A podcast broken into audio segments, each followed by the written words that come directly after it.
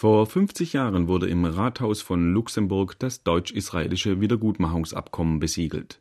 Bundeskanzler Konrad Adenauer, der israelische Außenminister Moshe Sharet und der Präsident der jüdischen Claims Conference Nahum Goldmann unterzeichneten das historische Dokument. Darin verpflichtete sich die Bundesrepublik, anders als die DDR, zur Zahlung von drei Milliarden Mark an Israel. Die Claims Conference, ein Zusammenschluss von zunächst 22 jüdischen Organisationen, die all jene außerhalb Israels lebende Opfer des Nationalsozialismus vertraten, bekam zusätzlich 450 Millionen Mark. Außerdem erhielten Juden in Israel und anderswo Renten und Entschädigungen, beispielsweise für erlittene gesundheitliche Schäden. Das deutsch-israelische Wiedergutmachungsabkommen. Hören Sie ein Feature von Michael Marek.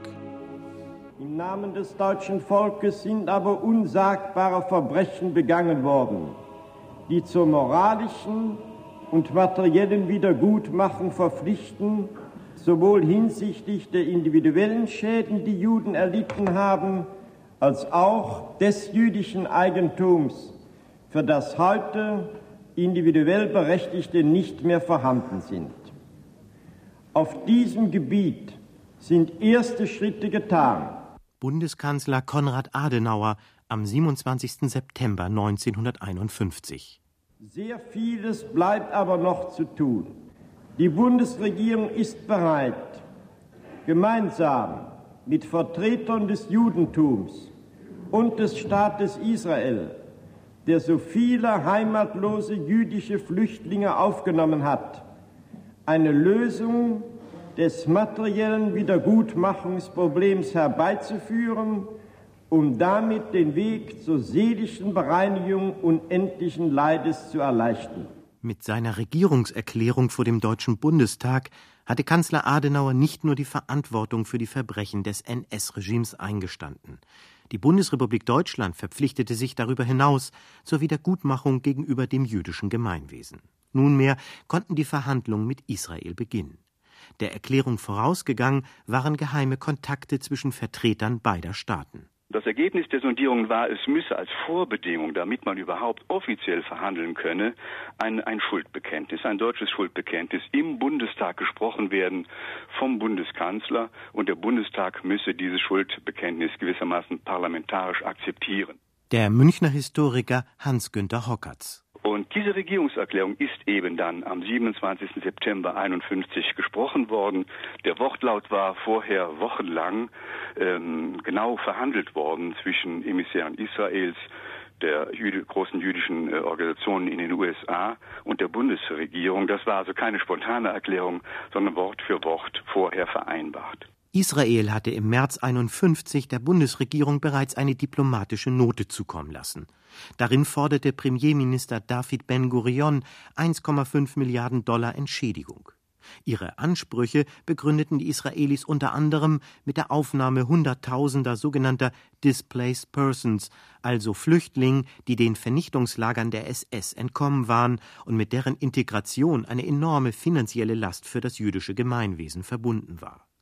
Die alliierten Siegermächte versuchten zunächst, das israelische Anliegen zu bremsen, um die eigenen Reparationsforderungen gegenüber Deutschland nicht zu gefährden.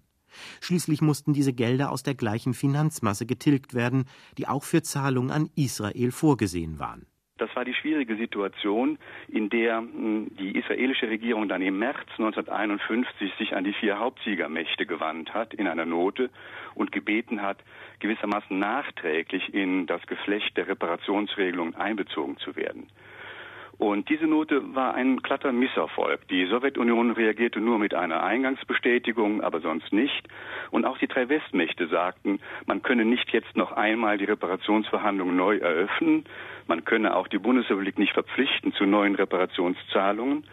Und die äh, Antwort der drei Westmächte hatte das Fazit, verhandelt bitte direkt mit der Bundesregierung. Die deutsch-israelischen Wiedergutmachungsverhandlungen wurden am 21. März 1952 auf Schloss Wassenaar eröffnet. Der Ort lag sozusagen auf neutralem Boden und beide Staaten verfügten über diplomatische Vertretungen in den Niederlanden. Neben der Bundesrepublik und Israel nahm an den Gesprächen auch die Conference of Jewish Claims Against Germany teil, ein Zusammenschluss von zunächst 22 jüdischen Organisationen, die alle jene außerhalb Israels lebenden Opfer des Nationalsozialismus vertraten. Das geschah auf ausdrücklichen Wunsch Adenauers. Hätte Deutschland nämlich mit vielstimmigen Einzelverbänden verhandeln müssen, dann wäre es erheblich schwieriger geworden, eine Vereinbarung zu treffen. Der stellvertretende Leiter der israelischen Delegation, Felix Schinar. Auf der Gegenseite war Professor Böhm der Delegationsleiter. Sein Vertreter war Otto Küster aus Stuttgart. Am zweiten Tag schob mir Otto Küster einen Zettel herüber, auf dem etwa stand, aus Ihrem Englisch glaube ich, einen schwäbischen Akzent herauszuhören. Habe ich recht? Kurz, es stellte sich heraus, dass Otto Küster recht hatte. Ich bin in Stuttgart geboren, ging dort zur Schule. Aber mehr als das, es ergab sich, dass wir in demselben Realgymnasium von damals, dem heutigen Dillmann-Gymnasium, waren und Otto Küster, der ein Jahr jünger ist als ich, in dieselben Klassen ging, dieselben Lehrer hatte wie ich. Am 10. September 1952 wurde das deutsch-israelische Wiedergutmachungsabkommen im Rathaus von Luxemburg unterzeichnet. Zuvor hatten beide Seiten zäh um jeden einzelnen Paragraphen gerungen. Es ging zu wie bei einem finanziellen Kuhhandel, schrieb Nahum Goldmann als Präsident der Claims-Konferenz. Hans-Günter Hockertz das ganz große Problem war, welchen Maßstab findet man für die Leistungen? Die äh, tumultartigen Szenen vor dem äh, israelischen Parlament während dieser Verhandlungen, da konnte man Transparente sehen mit der Aufschrift, was sollen unsere ermordeten Großeltern pro Stück kosten? Nicht dieser Spruch sollte zum Ausdruck bringen, da gibt es gar keinen Maßstab. Man wählte einen rationalen Maßstab, nämlich die Eingliederungskosten überlebender Flüchtlinge in Israel. Da hatte man einen Anhaltspunkt, etwas quantifizieren zu können. Am Ende hm, stand dann die Vereinbarung, dass die Bundesrepublik an den Staat Israel Warenlieferungen im Wert von drei Milliarden D-Mark äh, liefert, verteilt auf zwölf Jahre. Und die Claims-Konferenz erhielt 450 äh, Millionen D-Mark. Was Israel brauchte, war nicht deutsche Mark, sondern Industrieausrüstung aus deutscher Produktion, Lokomotiven, Schiffe. Im Rahmen dieses ähm, Luxemburger Abkommens ist gewissermaßen die Erstausstattung der israelischen Handelsmarine geliefert worden. Auch Devisen für Öl, Ölimporte und dergleichen, chemisch-pharmazeutische Produkte. Diese Warenlieferungen bildeten einen wichtigen Beitrag zur wirtschaftlichen Entwicklung Israels. Dabei war weniger das Gesamtvolumen der Leistungen von Bedeutung, sondern Zeitpunkt und Modalitäten der deutschen Lieferungen.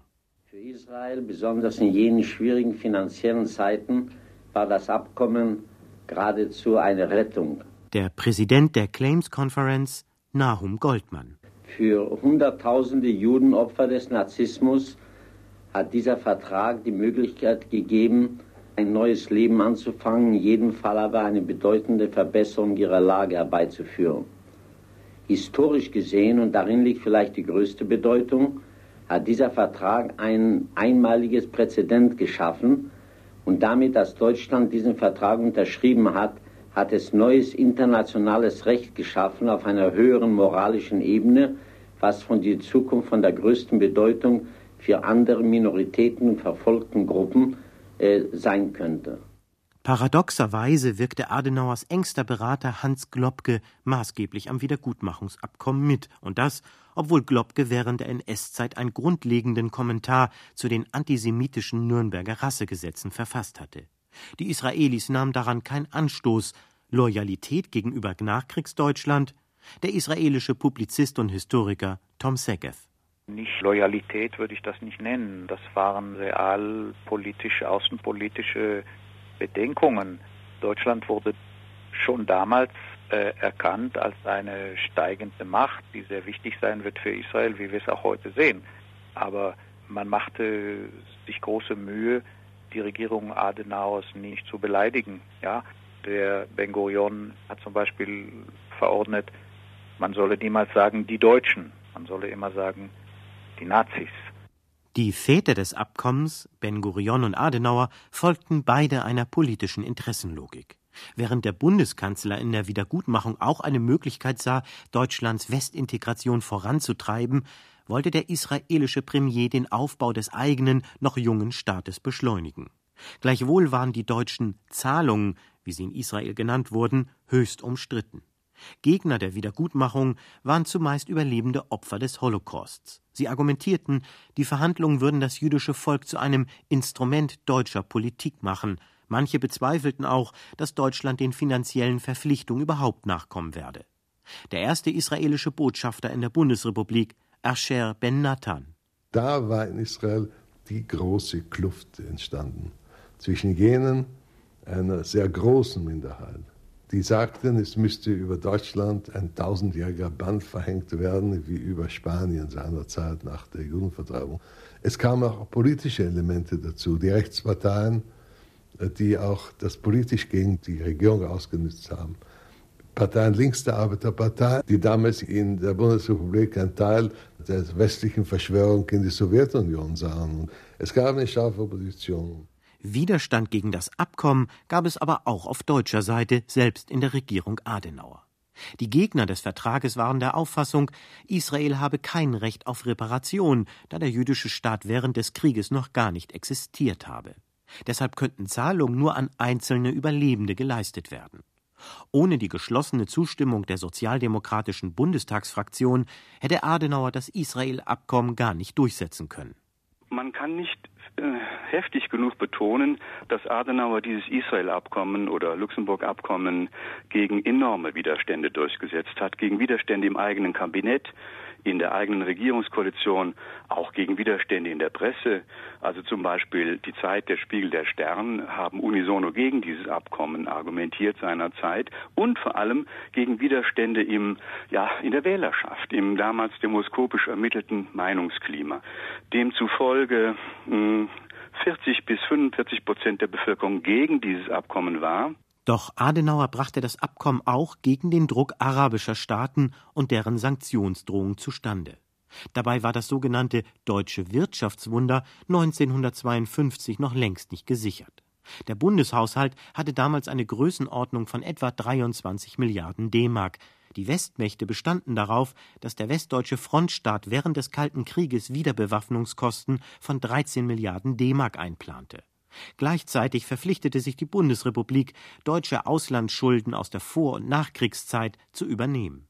Mehr als die vereinbarten 450 Millionen D-Mark an die Claims Conference und die drei Milliarden an Israel wurden nicht gezahlt, so Hockerts. Es sei denn, man nimmt die ja, die, die geheimen Finanzhilfen und geheimen Waffenlieferungen hinzu, die seit 1960 äh, zwischen der Bundesrepublik und ähm, Israel vereinbart worden sind. In den 60er Jahren war die Bundesrepublik zweitwichtigster Waffenlieferant Israels. Der damalige Verteidigungsminister Franz Josef Strauß und der Staatssekretär im israelischen Verteidigungsministerium Shimon Peres hatten ein Geheimabkommen geschlossen, zwecks Lieferung von Handfeuerwaffen, Panzern und anderem militärischem Gerät.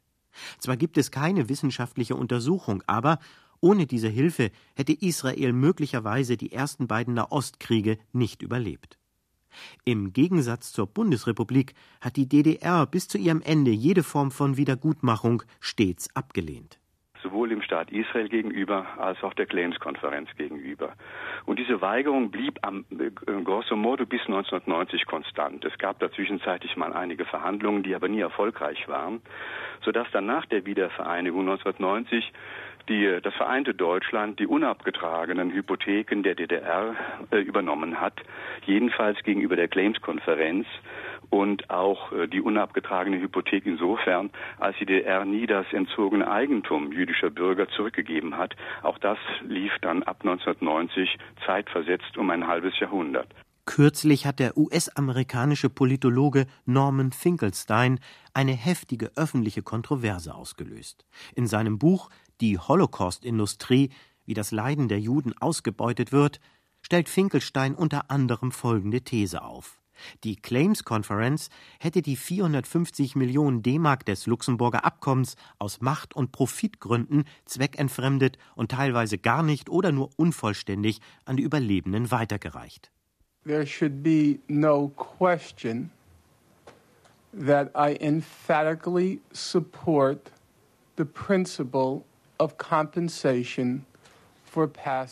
es sollte außer Frage stehen, dass ich natürlich das Prinzip der Entschädigung für alle vergangenen Verbrechen unterstütze ob es sich nun um die an den Afroamerikanern handelt, den Vietnamesen oder an den Nazi-Zwangsarbeitern. Aufgrund ihrer Praxis sollte kein Penny an die Jewish Claims Conference und den Jüdischen Weltkongress gegeben werden. Und deshalb sage ich, und ich gebe hier nur den Eindruck von allen Überlebenden wieder, mit denen ich bisher gesprochen habe, die deutsche Regierung sollte selbst die Verteilung der Entschädigungsgelder übernehmen. Es wird Zeit, dass man die Büros der Claims Conference schließt. It's time to close down the offices of the Claims Conference. Vieles von dem, was Finkelstein schreibt, sei nicht neu, halten ihm seine Kritiker unter anderem entgegen. Tatsächlich berief sich die Claims Conference auf ihr Recht, über die Mittelvergabe zu entscheiden. Die Bundesregierung ließ die Claims Conference gewähren, aber warum ist über diese Tatsache so wenig öffentlich diskutiert worden? Lässt sich darüber reden, ohne das antisemitische Stereotyp vom habgierigen Juden zu bedienen, der die Shoah um des finanziellen Vorteils willen ausbeutet? Und reduziert nicht auch Finkelstein die Shoah auf eine schnöde Geldangelegenheit? Ist diese Entweihung nicht ein zu hoher Preis für eine Gerechtigkeit, die die Opfer nie erlangen werden? Zieht man eine Bilanz der deutschen Wiedergutmachungsleistungen, dann ist zu unterscheiden zwischen den Zahlungen, die im Rahmen des deutsch-israelischen Abkommens geflossen sind, und jenen an individuell Berechtigte. Dieses äh, letzte ist vor allem durch das Bundesentschädigungsgesetz geregelt worden von 1956. Und man muss sehr betonen, dass im Zuge der individuellen Entschädigung sehr, sehr viel mehr Geld geflossen ist als durch dieses Israel-Abkommen. Man ähm, rechnet, dass bis zum Jahre 2000 aufgrund des Bundesentschädigungsgesetzes rund 83 Milliarden Mark gezahlt worden sind. Im Vergleich also zu den drei Milliarden Israel-Abkommen sehr viel mehr. Und von diesem Geld sind etwa 80 Prozent ins Ausland geflossen, vor allem in die USA. Nein, ganz vor allem nach Israel. Das spiegelt die Tatsache, dass eben viele Verfolgte, die überlebt haben, emigriert sind. Und daher fließen die Entschädigungsgelder in die Emigrationsländer hinein. Und doch gehört es zur sozialen und psychischen Situation von Holocaust-Überlebenden, dass nicht auszugleichen war, was ihnen widerfuhr. Wer Opfer wurde, blieb es. Im Grunde bitte ich die Deutschen nur um etwas Geduld. Sie sollen warten und ihre euphorische Vergebensfreudigkeit zügeln, bis der letzte von uns Betroffenen verschwunden ist. Es kann ja nicht mehr lange dauern. Der Essayist und KZ-Überlebende Jean Amary. Irgendeinmal wird alles sein, als wäre es nie gewesen. Mörder und Ermordete werden kahl und kalt im nichtigen Nebeneinander sein, die einen nicht schlechter als die anderen. Aber alles Humane fordert nicht Recht, das es hier nicht geben kann, noch Rache, die unausdenkbar wäre. Nur, dass man die Opfer begnadige, nicht die Henker.